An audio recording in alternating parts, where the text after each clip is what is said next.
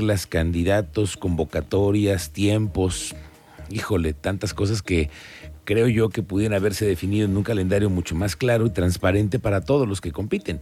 Eso creo que les daría un poco más de certeza, pero creo que eh, son los tiempos que estamos viviendo. Ya hemos visto lo que ha pasado en, el, en la pre-campaña presidencial con tiradores que ya no están. En semana, en una semana se, se movieron todos los escenarios. Y bueno, pues esta tarde me acompaña en esa mesa de trabajo Arturo Maximiliano como uno de los precandidatos a la presidencia municipal de Querétaro, pero él está por Morena. Arturo Maximiliano. Meño, ¿cómo estás? Bien, Miguel Ángel, muy bien. Todavía no se abren las precandidaturas, que además es un tema bien interesante, porque hay un proceso interno, que lo habíamos creo que platicado, pues yo diría, yo lo defino un poquito de levantar la mano y presentar tus documentos, ¿no? Sí, sí, sí. Esto no implica eh, necesariamente hacer eh, actos de proselitismo al interior de la, de, de la militancia, o sea, es un estado un poquito, un, un tanto cuanto un limbo, pero sí ya con, con la claridad de, de- de personas como tu servidor que pues, levantamos la mano, presentamos los documentos de acuerdo con la convocatoria y luego ya en su momento pues habrá que ver si esta, si esta definición se toma en enero, en enero, si nos vamos a presentar o no como estrategia a una precampaña eh, con candidatos únicos, como es lo que está pasando ahorita con la doctora Claudia Sheinbaum, ¿no? ¿Cuál es el, cuál es el, eh, tiene un plus y tiene un contra, ¿no? El, el plus puede ser, bueno, te ayuda a posicionarte más, te ayuda a, a permear con la militancia, con los simpatizantes, cuál es la situación que estratégicamente siempre se pone en la balanza, que los gastos que se puedan acreditar Eso. se abonan o, o- o se te descuentan de los límites de, de campaña en, en relación al gasto que tienes en la campaña constitucional. Ok, Entonces, o sea, desde ahorita ya se está vigilando lo que hay que, hay que sopesar eso, ¿no? Si, si se acude a precampañas formalmente, que empiezan el 19 de enero, pues, ¿qué tanto, eh, es, es tan- qué- tanto pesa el posicionamiento en comparación con lo que se te va a restar de recursos para la campaña ya constitucional, la campaña oficial, la campaña abierta a todos los electores? ¿no? Entonces, con pies de plomo, todas las Pues sí, movimientos son, y las son estrategias. decisiones que tienen que ser estratégicas por parte del partido. Oye, pero para competir, por ejemplo, en Morena, un perfil como tú tiene que acreditar, además de, de tiempo de, de- de militancia, de una, una acreditación con la militancia de, de- cierta, eh, pues, no sé, de- del manejo que tengan que ver ustedes internamente, pero además hay que exponer qué, qué perfil estás tú buscando, ¿no? ¿Qué, qué perfil estás tú vendiendo? Pues mira, eh, en, en esta etapa es acreditar sobre todo la, eh, di- digamos, no solamente la militancia, sino que ha sido una persona activa en la promoción de, de las políticas de la Cuarta Transformación.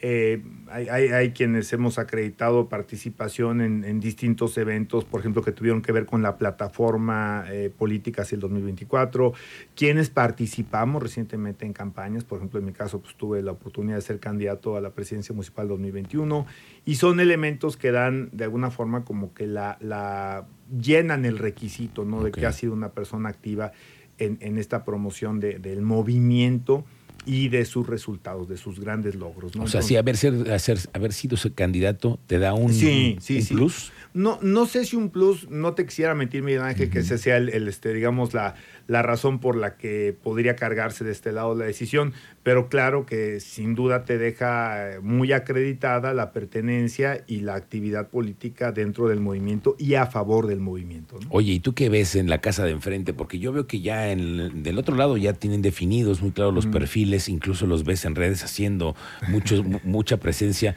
incluso en eventos con el gobierno, Ah. con el, el ayuntamiento. ¿Ustedes cómo lo notan esto? Pues mira, con una línea muy delgada, ¿no? Sí, muy sí. delgada. Y habrá que ver en, eh, si en su momento también el partido presenta alguna inconformidad eh, ante los tribunales, porque sí está muy delgada la línea entre el- la, la presencia eh, pública por eh, cierto tipo de funciones y el uso del recurso público para generar ese posicionamiento. ¿no? Entonces sí creo que se está rebasando una, una línea que, que aparentemente es delgada, pero a veces eh, no- que, que sea delgada no quiere decir que no sea evidente, ¿no? Entonces, este sí, sí es un tema, yo creo que de fondo, Miguel. Ángel, Que ¿no? tiene que... Pero, te- pero a la vez te voy a decir una cosa, ¿eh? Si me preguntas si es determinante, yo te diría que no, ¿eh? Eh, yo te diría que, que los ciudadanos eh, tienen eh, otra forma de valorar, eh, otra forma de, al menos de lo que yo he platicado con la gente, como que de definir con qué cosas están de acuerdo, con cuáles no, eh, al margen de que tengas un despliegue de publicidad o de eh, estrategia de posicionamiento, ¿no? No necesariamente implica que, que te conozcan, a que te conozcan por cosas buenas. Y esto puede ser tanto la marca como la persona. ¿no? Son, son cuestiones que han existido por mucho tiempo. tú como periodista, ¿cuántas campañas has sido testigo y has analizado donde ha habido un dispendio, un despilfarro de dinero y han perdido estrepitosamente. Sí, sí, sí. Yo, a mí se me ocurren por lo menos... No, dos o tres, pero grandísimas. Muy, muy conocidas. Que ya se las veían en la bolsa, ¿no? Exactamente. Entonces yo creo que también es un poco engañoso, inclusive engañoso internamente. ¿eh? Es decir, para quienes lo hacen es un poco engañoso el pensar que eso se traduce necesariamente en una, en una victoria. O en un crecimiento, ¿no? Al final es la misma gente, los mismos recursos. Exactamente. Una vez un, un tanto cuanto es un reciclaje, ¿no? Y, tú, y bueno, ustedes qué están haciendo enfrente? ¿Qué, ¿Qué es lo que hacen? ¿Trabajar en las calles con la militancia? ¿Qué, es dónde se me, me, parece lo que, lo que nosotros podemos hacer es eh, convertirnos en voceros, porque a final de cuentas creo que muchos estamos en esa lógica de ser voceros de los, de los logros de la cuarta transformación. Yo te puedo decir eh, que con la gente que he estado platicando, en las oportunidades de estar en entrevistas, en, en los videos que, grabamos, por ejemplo, el tema hoy del salario mínimo es impresionante. Lo que ha crecido. se logró es, es, de verdad. Mira, estaba retomando, yo, yo seguí mucho a Salomón Chertoriski. cuando fue secretario de Desarrollo Económico de la Ciudad de México. Y él, su bandera, junto con Miguel Ángel Mancera, fíjate las ironías, ¿no? Era la necesidad de que el salario mínimo tuviera un incremento importante. Cuando el presidente López Obrador toma el salario mínimo, lo toma en 88 pesos, que equivalía eh, mensualmente como a 2.600 y piquito de pesos. Hoy está en 249, que significa un poco más de 7.500 pesos. Me regreso a lo de Salomón, lo que decía Salomón. Decía, para que nosotros crucemos la línea de que el salario mínimo sirva para lo mínimo indispensable conforme lo marca la Constitución y la ley, deberíamos estar a 207 para más o menos para final de sexenio, o sea, para este punto. Bueno, estamos a 249. No se ha detonado inflación, eh, no se ha generado despidos, que ese fue siempre el fantasma, que se hablaba de que si se aumentaba el salario mínimo por arriba de la inflación iba a tener esa consecuencia nefasta.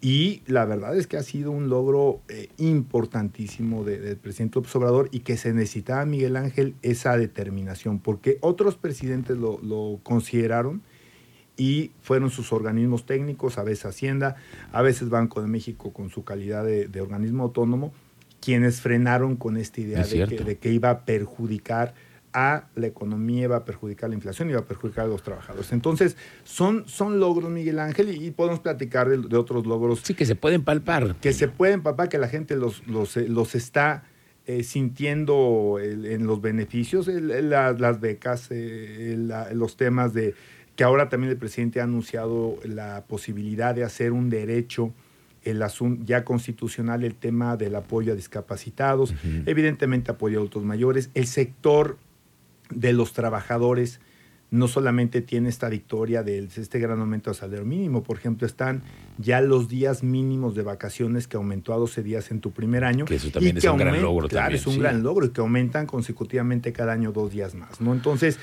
este tipo de logros es lo que nosotros podemos hacer en refuerzo de lo que se ha hecho hasta este punto, pero sobre todo del proyecto de continuidad de la doctora Claudia Sheinbaum, que va también tomando pues, su propia lógica de lo que se va a apuntalar y lo que se quiere hacer, eh, digamos, para prolongar o para consolidar este proyecto transformador. Para en la famosa continuidad de la 4T. Exacto. Muy bien, Arturo, pues estamos pendientes, por, lo pronto en diciembre todos en la con, cualquier sorpresa, ¿no? En cualquier tema pueden moverse Eh, yo las creo que el. Senado, yo El creo que el Senado sin duda Sí, ya los nombres, ya los que se definan los nombres, lo que está definido es que mujer, va una mujer en la primera posición Ok, eso sí. y, y sin duda pues un hombre en, el en la segunda posición. ¿Quién todavía no se sabe? No se sabe. Ah, como siempre. bueno, Arturo Maximiliano, estamos pendientes de las decisiones que tomes tú y tu partido y aquí, como siempre, te seguimos platicando contigo. Muchas gracias, Miguel Ángel. Te agradezco mucho la plática. Arturo Maximiliano, otro de los precandidatos a la presidencia municipal de Querétaro. La una con 41, señor Cristian Lugo. Así sucede expreso.